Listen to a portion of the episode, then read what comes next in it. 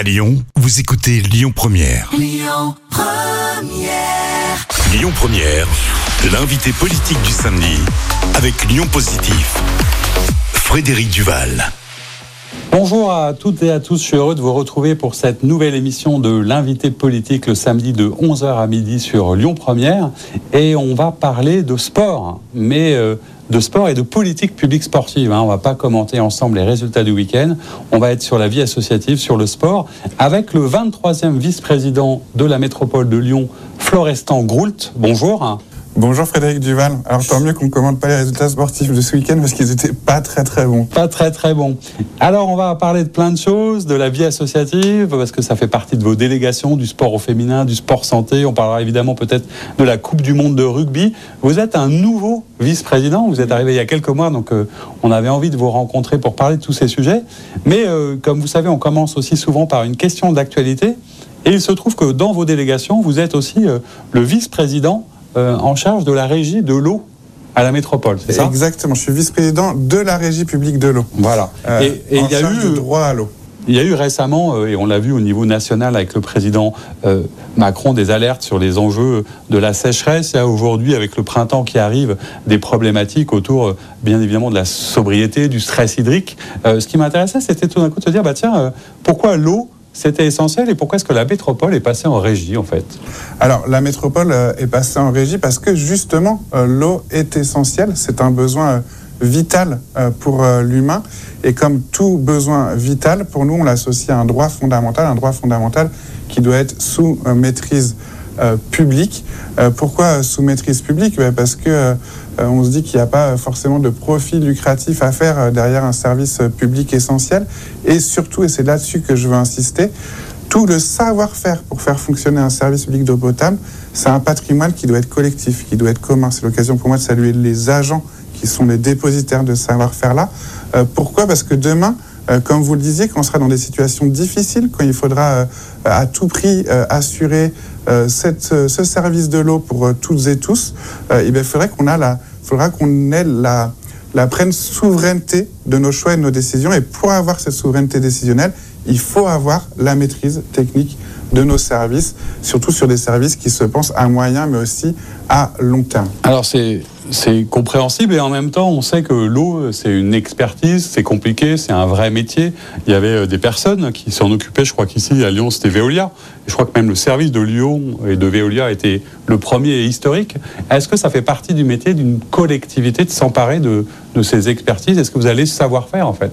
Mais oui, tout à fait. C'est la collectivité a justement euh, euh, pour métier d'a- d'avoir l'expertise dans ces services publics, dans les services publics qui sont essentiels. Donc c'est pour ça qu'il était temps euh, que la métropole de Lyon retrouve cette expertise. Après, on a récupéré euh, dans notre, au sein de notre régie énormément des agents qui travaillaient à Veolia, qui travaillaient très bien, qui ont un savoir-faire technique exemplaire.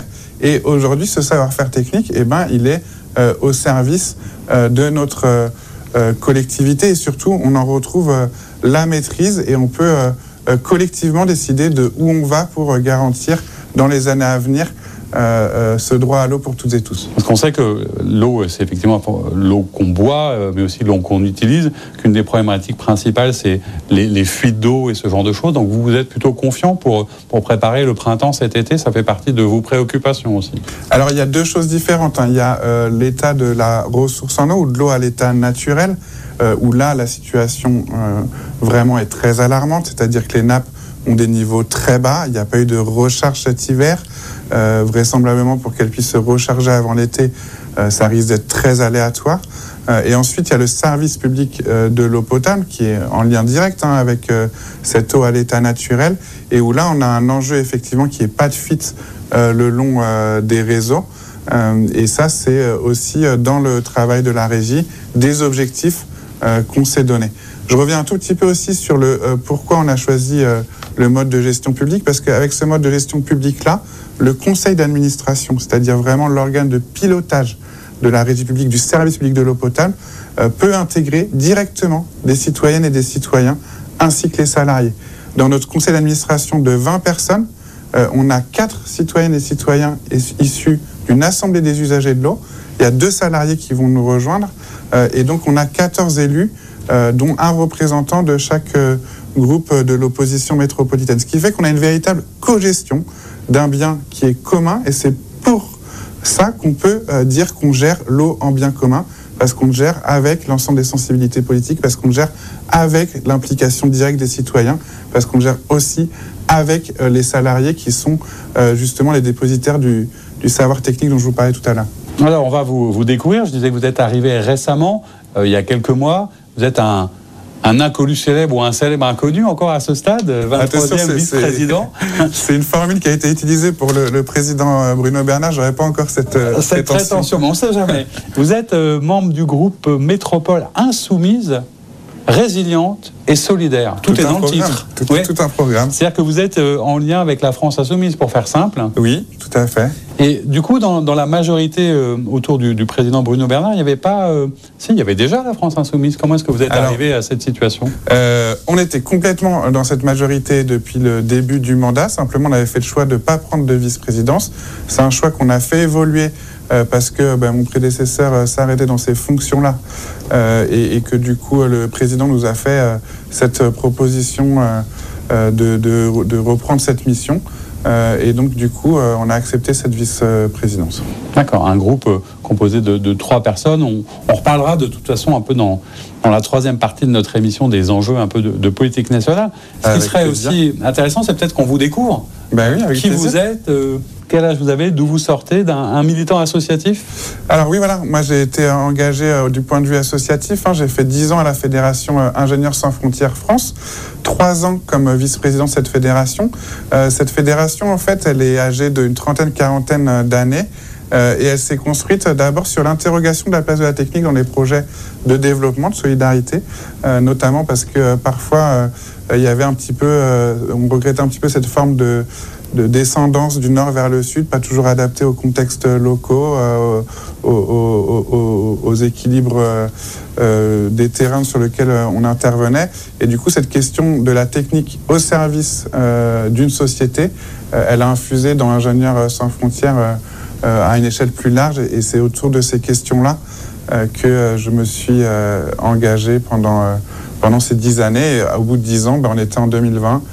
Et on va parler justement de tout ça et de votre engagement politique et de votre délégation aujourd'hui au sein de la métropole. On se retrouve dans une deuxième partie de notre émission. À tout de suite. On se retrouve pour une deuxième partie de notre émission d'invité politique le samedi de 11h à midi sur Lyon Première avec Florestan Groult.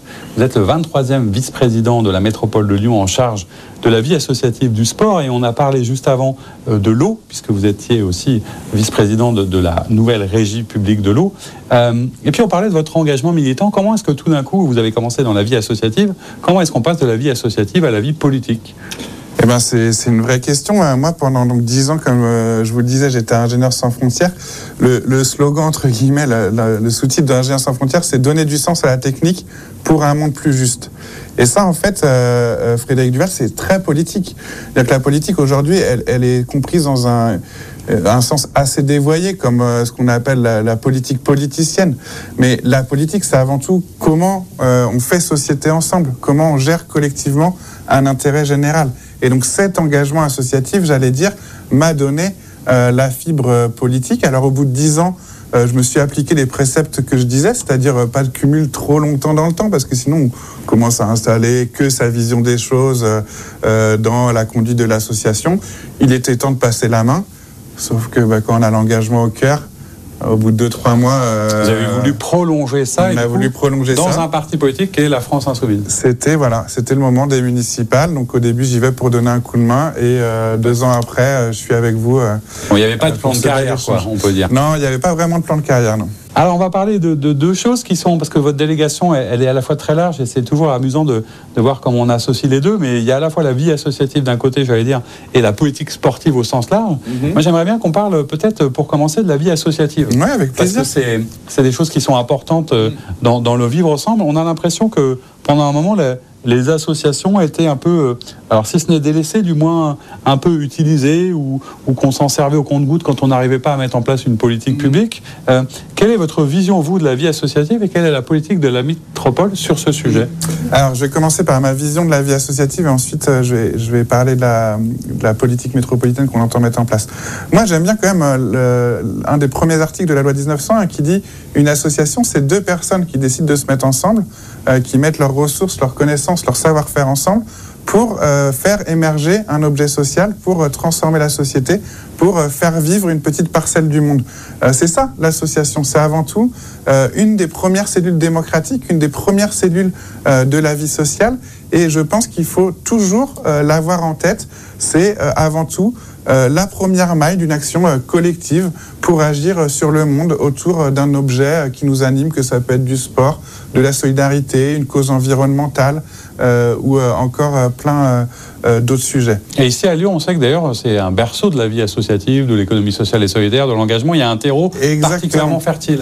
Il y a un terreau tout à fait fertile et il faut la soutenir, cette vie associative, dans cette pluralité entre la petite association de quartier ou l'association qui a parfois des dizaines de salariés, puisque il y a presque une personne sur dix en France qui est salariée d'une association. En ce qui concerne la politique euh, vie associative de la métropole, il faut savoir que la centralité de la compétence vie associative, c'est bien une compétence des communes. Euh, néanmoins, euh, notre métropole, qui est une collectivité jeune, avait historiquement ces enveloppes des conseillers départementaux avant 2015 qui pouvaient entre guillemets, apporter des subventions à différentes associations de manière, voilà, un petit peu à leur propre choix. Ces enveloppes ont disparu les, fonds sont devenus euh, des fonds euh, d'un budget pour faire des appels à projets. Et moi, mon objectif, c'est qu'on affirme une politique publique euh, de la vie associative dans la métropole. Avant la fin du mandat, je veux plus qu'on présente le soutien de la vie associative de la métropole comme l'héritage de ces enveloppes départementales, mais comme une politique publique en faveur de l'accompagnement de la vie associative. Comment on fait cet accompagnement Parce que j'allais dire souvent, dans les moments euh, de, décision d'un conseil municipal ou d'un conseil métropolitain, les, subventions en association, c'est un vrai sujet.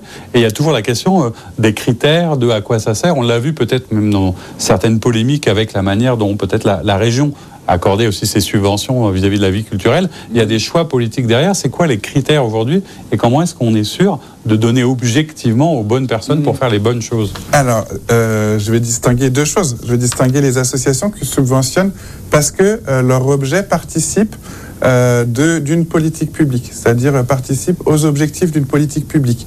Et là, en fait, c'est euh, mes collègues, hein, vice-présidents, qui définissent les critères avec lesquels ils veulent euh, travailler avec les associations, mais aussi d'autres acteurs, les associations, les communes, des acteurs privés. L'ensemble de cet écosystème-là participe à des politiques publiques et euh, mes collègues travaillent avec eux selon des critères tout à fait euh, définis. Donc, euh, quand ce sera des associations pour l'enfance, il y aura des critères très spécifiques aux politiques publiques de l'enfance. Quand ce sera des associations pour les causes environnementales, il y aura des critères très spécifiques pour les causes environnementales. Pareil pour le sport, donc là c'est avec moi-même que je travaille. Oui, vous êtes en transversalité et en bilatéral en même temps avec vos différents adjoints sur les thématiques. Et par contre, pour la vie associative, là, on soutient des acteurs autour du fait associatif, c'est-à-dire quelque chose qui, indépendamment, j'allais dire, de l'objet thématique, euh, se rapporte à euh, la gestion, à la conduite de l'action collective qu'est une association. Et pour ça, on a voulu affirmer euh, l'idée qu'on allait soutenir des acteurs de l'accompagnement associatif. Qu'est-ce que c'est? C'est des points d'appui à la vie associative, des associations qui accueillent d'autres associations pour les aider. on a cinq ou six têtes de réseau comme ça qui ouvrent leurs portes à toute initiative collective, qu'elle ce soit des associations déclarées ou non déclarées, et qui vont les aider euh, à se structurer, à faire émerger leur projet social euh, dans une forme un petit peu de processus d'éducation populaire à partir euh, voilà, d'une envie, d'un besoin. Ils vont comme ça les accompagner pour que ben, le groupe des, des, jeunes en bas, en bas d'un quartier qui a envie de faire un tournoi de foot, ben, ils vont les aider comme ça. Euh, pour euh, des associations euh, des fois un petit peu plus structurées, qui ont un projet, qui ont un salarié, ils vont les aider, les accompagner comme ça.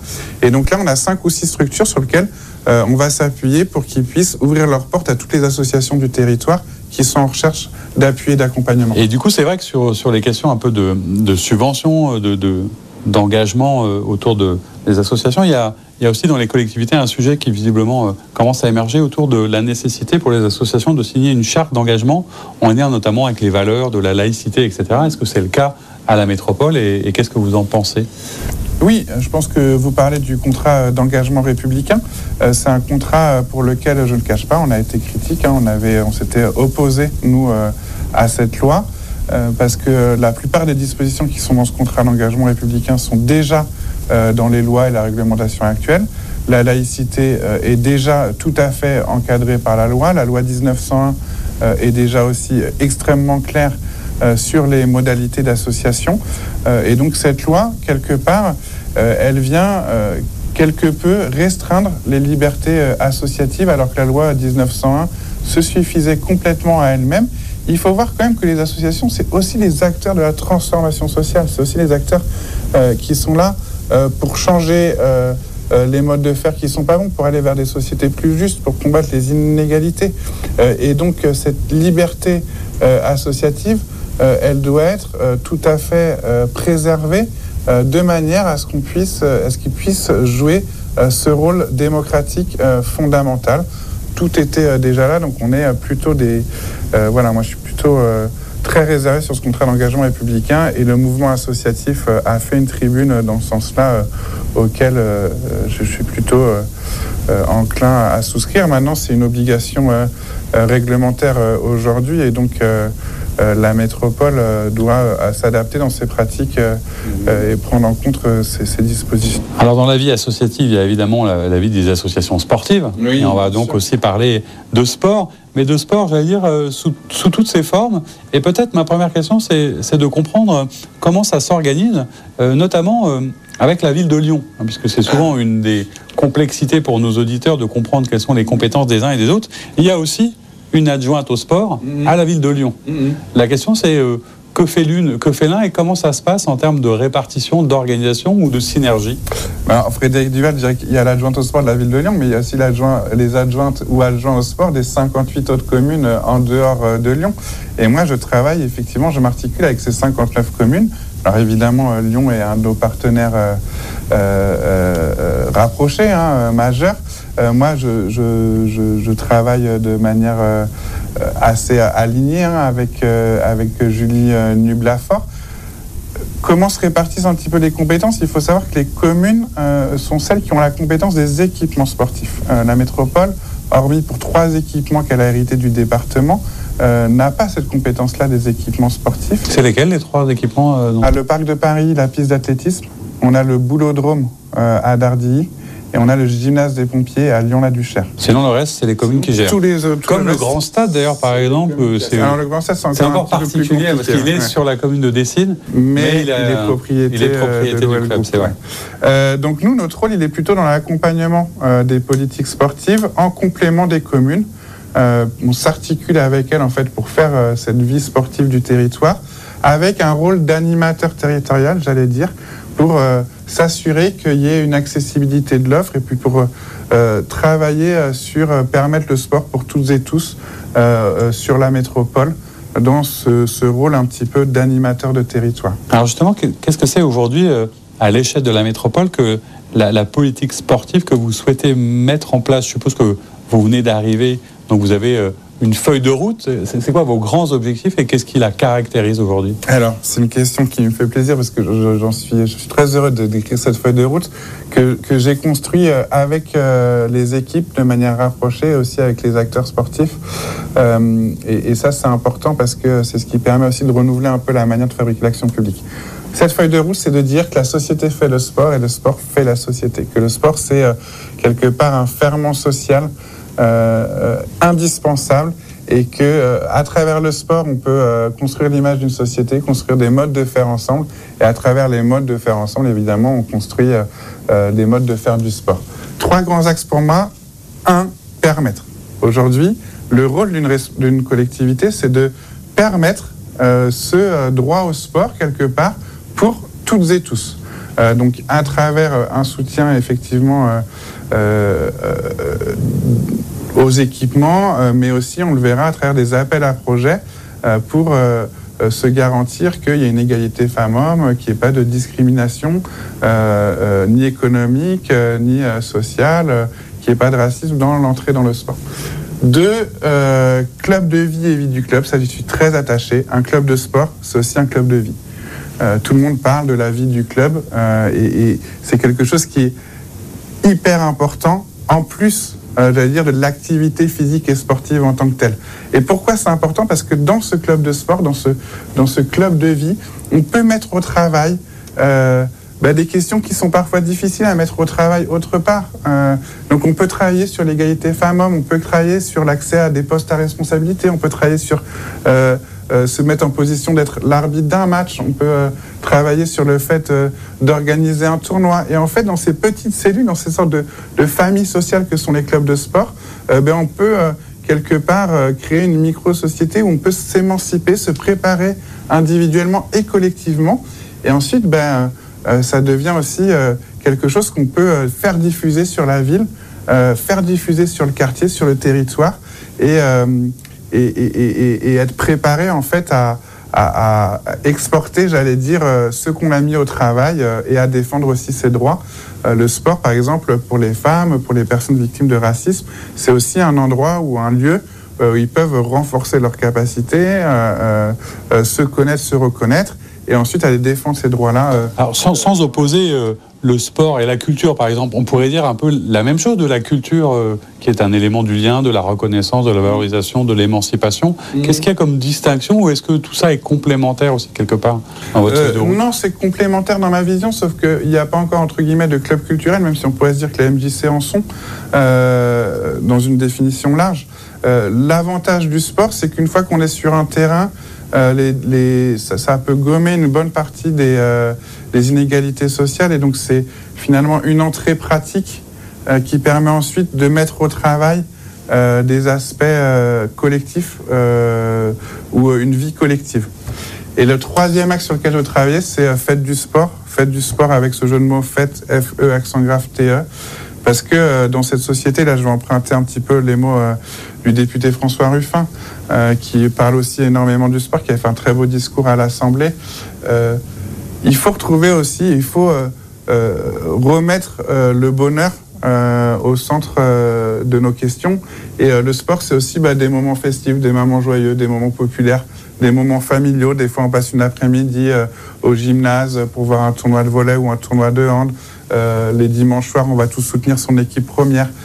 et ça, bah, c'est aussi important de ne pas oublier que ce sport, ça peut être euh, des moments de, joie euh, euh, collective. Est-ce que le sport, comme la, culture d'ailleurs, avait particulièrement souffert, je suppose, des moments de Covid, de confinement, etc. Comment est-ce que vous avez soutenu dans cette période l'activité sportive en général Qu'est-ce que vous pensez un peu du renouveau aujourd'hui? Est-ce que c'est reparti? Est-ce que les gens se remettent à faire du sport mm. aujourd'hui?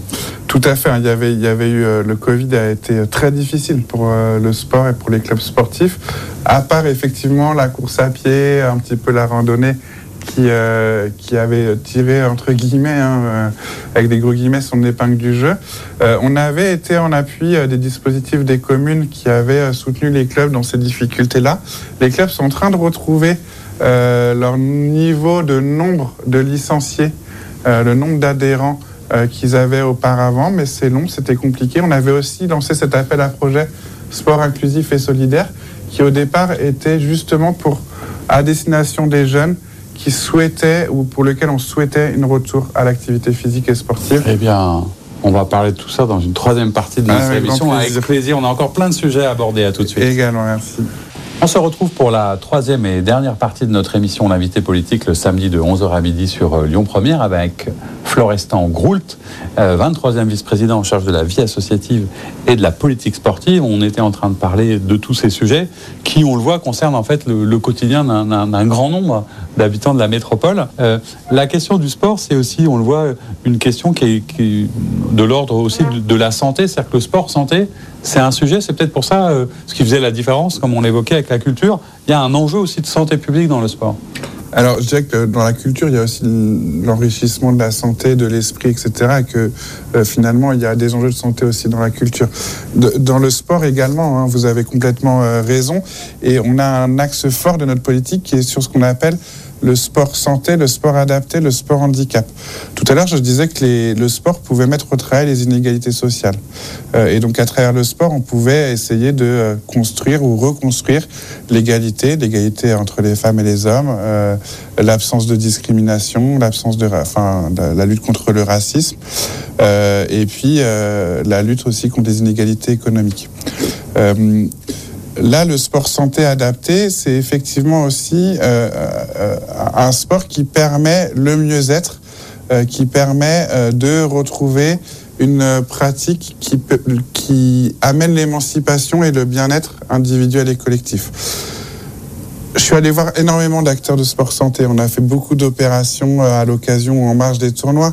Et euh, ce qui est chouette et ce qui est beau et ce que je veux garder, euh, c'est qu'il y a une diversité des pratiques du sport santé, du sport adapté euh, et du sport handicap. Il y a énormément d'initiatives qui sont différentes. Parfois, c'est un petit jeu avec juste une balle en mousse. Parfois, au contraire, c'est des éducatrices ou des éducateurs qui font tout un programme très détaillé selon la volonté du participant. Et je pense que le sport santé ou adapté doit vraiment garder cette essence-là. Par contre, je sais ce que ça n'est pas. Ce que ça n'est pas, euh, c'est un palliatif euh, à euh, des conditions matérielles d'existence qui sont qui seraient du point de vue de la santé environnementale dégradées. C'est-à-dire que je veux pas qu'on dise puisqu'une personne fait du sport santé, bah, c'est pas grave si elle habite dans un quartier soumis à la pollution. Non, ça c'est une inégalité sociale forte. ça serait vraiment une, j'allais dire une hérésie. Enfin, c'est quelque chose qui vraiment prend à, cœur. Enfin, parce qu'il y a un petit peu cette dérive de dire euh, euh, bon bah puisque euh, les gens vont faire leurs étirements, bah, ils pourront travailler jusqu'à 64 ans. Non. Le sport santé doit pas être une permettre une exploitation des corps plus grande que celle qu'elle ne l'est déjà. Ça doit être un vecteur de plaisir, d'émancipation individuelle, d'émancipation sociale et de bien-être choisi.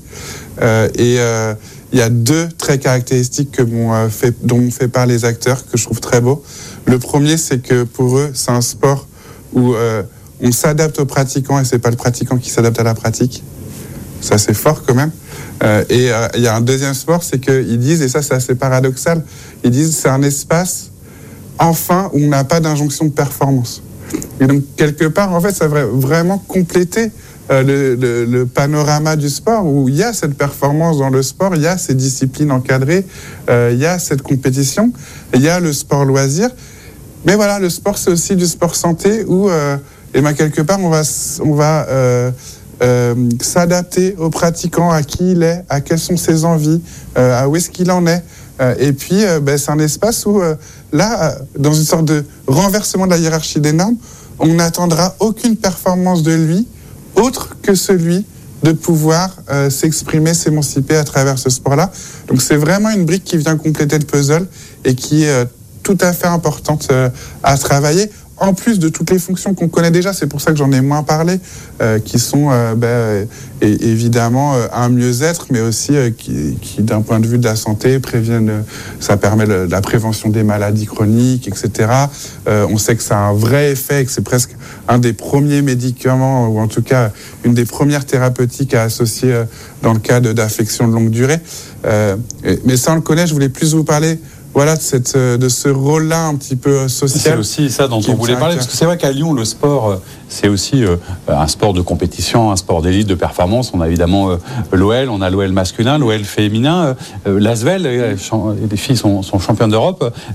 D'ailleurs, je crois que le, sport au féminin, c'est un sujet sur lequel vous êtes attentif, vous avez envie peut-être de faire davantage. Je crois que, par exemple, Marie-Sophie Obama, hein, qui, s'occupe de, de l'Asvel féminin, est souvent une interlocutrice. Pourquoi c'est un sujet aussi, le sport au féminin?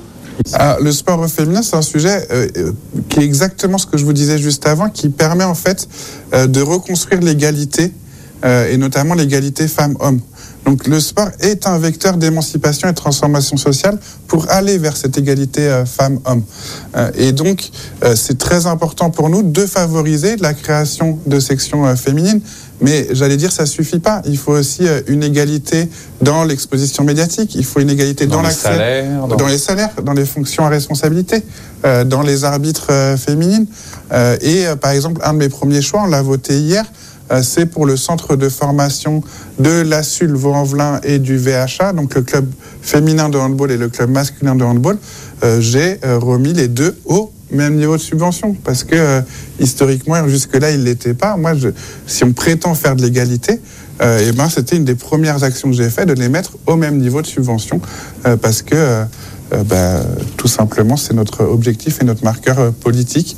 Donc, c'est un des exemples, mais notre appel à projet sport inclusif et solidaire soutient toutes les actions hein, qui iront en faveur de l'égalité femmes-hommes, de la lutte contre le racisme, de la lutte contre l'homophobie, de l'accès euh, au sport pour les personnes qui euh, euh, sont dans des situations de pauvreté subie. et on a consacré jusqu'à quasiment la moitié d'un million d'euros pour ces appels à projets qui visent à construire l'égalité dans le sport, que ce soit d'un point de vue sport handicap, d'un point de vue sport inclusif, d'un point de vue sport solidaire. Alors 2023 à Lyon, le sport c'est aussi évidemment la Coupe du Monde de rugby. Ah, ben oui, un Difficile de ne pas en parler. Mm. Euh, comment est-ce qu'on on gère À quel niveau est associée la métropole? Comment est-ce qu'on fait en sorte que ce soit quelque chose, à dire, de populaire? Parce qu'on sait qu'il euh, n'y a plus forcément de place, que les prix, euh, c'était pas forcément simple, que ça va être réservé à une partie de la population. Comment est-ce qu'on en fait quelque chose de plus solidaire ou inclusif Et comment tout le monde va participer mm. à cette fête-là? Euh, vous, l'avez dit, hein, la récit d'une Coupe du Monde, ça tient tout entier dans une finalité sociale qui est euh, de faire société par un événement festif, populaire et inclusif. Donc, euh, un des rôles de la collectivité territoriale, c'est de dépasser l'idée qu'une Coupe du Monde, ça serait la livraison de matchs dans un stade auquel seuls les plus privilégiés peuvent avoir accès. C'est pour ça que la métropole de Lyon a construit tout un programme d'animation territoriale euh, autour de la Coupe du Monde de rugby. Donc on va avoir euh, ce week-end le village Aura Rugby Tour qui euh, proposera des activités de rugby pour toutes et tous. Donc ça va être du rugby touché, ça va être pour toutes les catégories d'âge. Il va y avoir du rugby fauteuil aussi également. il y aura aussi des stands propres un petit peu à cette culture de rugby, hein, festive, joyeuse et populaire. on a aussi, et ça c'est important pour moi, un fort volume de billetterie sociale pour qu'on puisse offrir à ceux qui n'en ont pas les moyens euh, un accès au stade pour pas qu'ils soient relégués à la porte des stades et qu'ils puissent aussi euh, bénéficier et, vivre cette compétition dans les enceintes euh, sportives.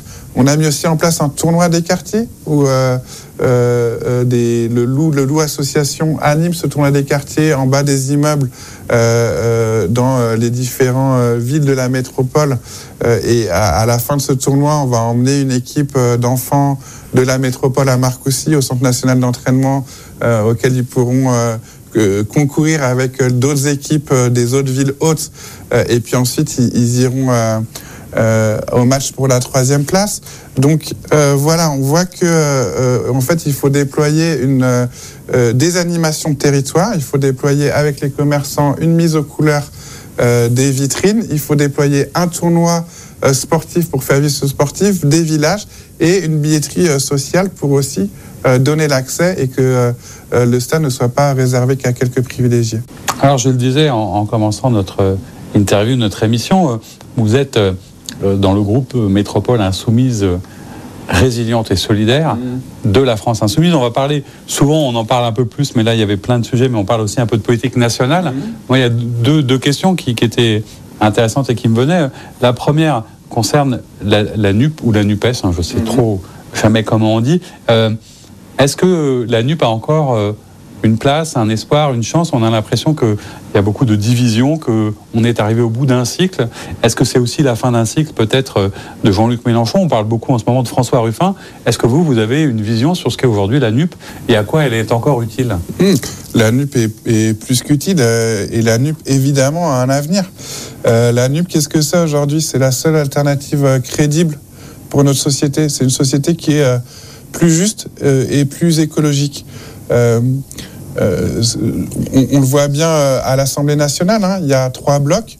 Le bloc aujourd'hui du président Macron qui, j'allais dire, glisse de plus en plus vers la droite et, qui a des politiques libérales euh, extrêmement euh, violente, ultralibérale extrêmement violente. On, l'a vu à travers la manière dont il passe euh, cette réforme des retraites injuste et injustifiée avec des méthodes qui mettent en péril le fait démocratique. Alors justement sur ça, c'était ma deuxième question, mais j'en profite parce que est-ce que vous avez l'impression qu'on qu'on va pouvoir sortir de l'ornière dans lequel on est? Parce que tout est définitivement bloqué. Si personne ne fait le pas, plus rien ne peut avancer. Il n'y a plus de réforme possible. Comment est-ce qu'on se sort de cette impasse politique? Il y a une personne qui peut faire le pas, c'est le président Macron quand il a compris la gravité sociale euh, de la situation du pays et la crise politique dans laquelle on est. Et il peut faire ce pas-là simplement euh, en proposant un référendum pour le, les retraites, euh, en proposant de nouvelles euh, élections. Euh, il a toute la possibilité de prendre enfin la mesure de ce qui se passe dans son pays. Et quand j'entends qu'il dénigrait d'une de ses formules habituelles les casserolades, je trouve que c'est irresponsable. Je trouve que c'est irresponsable de ne pas voir aujourd'hui que quand il y a 1000 ou euh, 2000 personnes qui spontanément viennent envoyer un message, alors sous un symbole ou sous une forme de, symbole euh, d'aller euh, euh, voilà, taper sur des casseroles, mais il, faut avoir cette analyse politique qu'on attend, qu'on attendrait d'un chef de l'État, de voir que c'est un message qui lui est envoyé.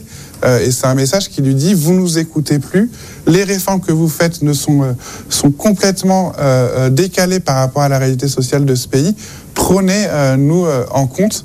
Et, et donc du coup, il est vraiment euh, temps et urgent qu'il entende ce message politique. Et pour ça, c'est pour ça qu'on a besoin d'une gauche, d'une gauche unie au, au sein de la NUP. Oui, et pour revenir mis d'accord sur sur de 650 l'incarnation, est-ce que est-ce que c'est la fin d'un cycle de Mélenchon? Est-ce que François Ruffin peut incarner un un espoir au sein de la NUP ou c'est encore trop tôt? Euh, je vais reprendre les mots de François Ruffin. Je, je- je pense que euh, on n'est pas aujourd'hui dans euh, cette question ou cette euh, séquence des présidentielles euh, qui, euh, dans cette cinquième République euh, dont il faudrait sortir de manière urgente, euh, nous oblige toujours à poser la question de la figure.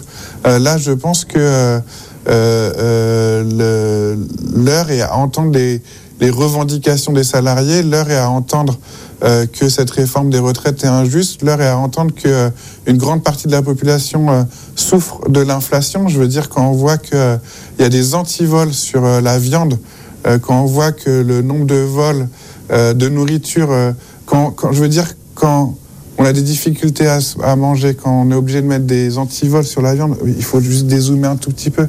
Ça veut dire qu'on est où? Alors qu'à côté de ça, il y a des milliards d'euros de dividendes qui sont versés. Il y a un tel écart de répartition des richesses dans le pays qui n'est plus tenable. Et aujourd'hui, euh, la politique libérale et ultralibérale se dévoile, les inégalités sont trop fortes, sont trop grandes, le pays est en tension et donc euh, il est temps de euh, résoudre ces tensions-là. Et ça, c'est la NUPES qui peut le faire parce que euh, elle a autour, euh, euh, autour d'elle et les, les gens, les hommes et les femmes pour le faire et euh, aussi les idées. Il y a des programmes, euh, un programme commun qui avait été euh, établi lors des législatives et qui est une base formidable pour proposer un autre monde. Un autre monde est possible. Un espoir à gauche, donc j'entends ça. Alors on se quitte souvent euh, en musique et c'est évidemment euh, quand on vous entend pas un choix anodin puisque vous avez choisi euh, un, auteur et un musicien très engagé, euh, Gaël Faye notamment. Pourquoi ce choix et, et quelle chanson en particulier? Euh, Gaël Faye, euh, euh, ben voilà, je trouve que Gaël Faye, il y a cette poésie, il y a cette poésie euh, sociale, il y a cette poésie engagée, il y a cette plume euh, qui parle, euh, j'allais dire, euh, à beaucoup de personnes, euh, beaucoup de personnes pas forcément euh, des mêmes milieux euh, euh, sociaux. Euh, Il y a l'histoire de, de Gaël Faye aussi, qui est une histoire à la fois euh, euh, enfin à la fois difficile mais à la fois forte et pleine d'espoir. Et donc euh, quelque part dans sa plume, euh, il y a toujours un élan de vitalité, euh, un élan de force, un élan de faire ensemble qui euh, moi me porte et euh, que j'ai envie de transmettre et que je transmets dans, dans la manière avec laquelle je, je conduis euh, mon mandat. Eh bien, on l'a bien entendu. Merci beaucoup euh, pour cette rencontre. Et quant à vous, euh, chers auditeurs, je vous dis à très bientôt pour une nouvelle émission. Au revoir. Merci Frédéric Duval. C'était l'invité politique du samedi sur Lyon Première, en partenariat avec Lyon Positif, la plateforme inspirante des acteurs engagés dans la transition du territoire. Retrouvez tous les invités politiques en podcast sur lyonpremière.fr et lyonpositif.fr. Écoutez votre radio Lyon Première en direct sur l'application Lyon Première, lyonpremière.fr et bien sûr à Lyon sur 90.2 FM et en DAB+. Lyon Première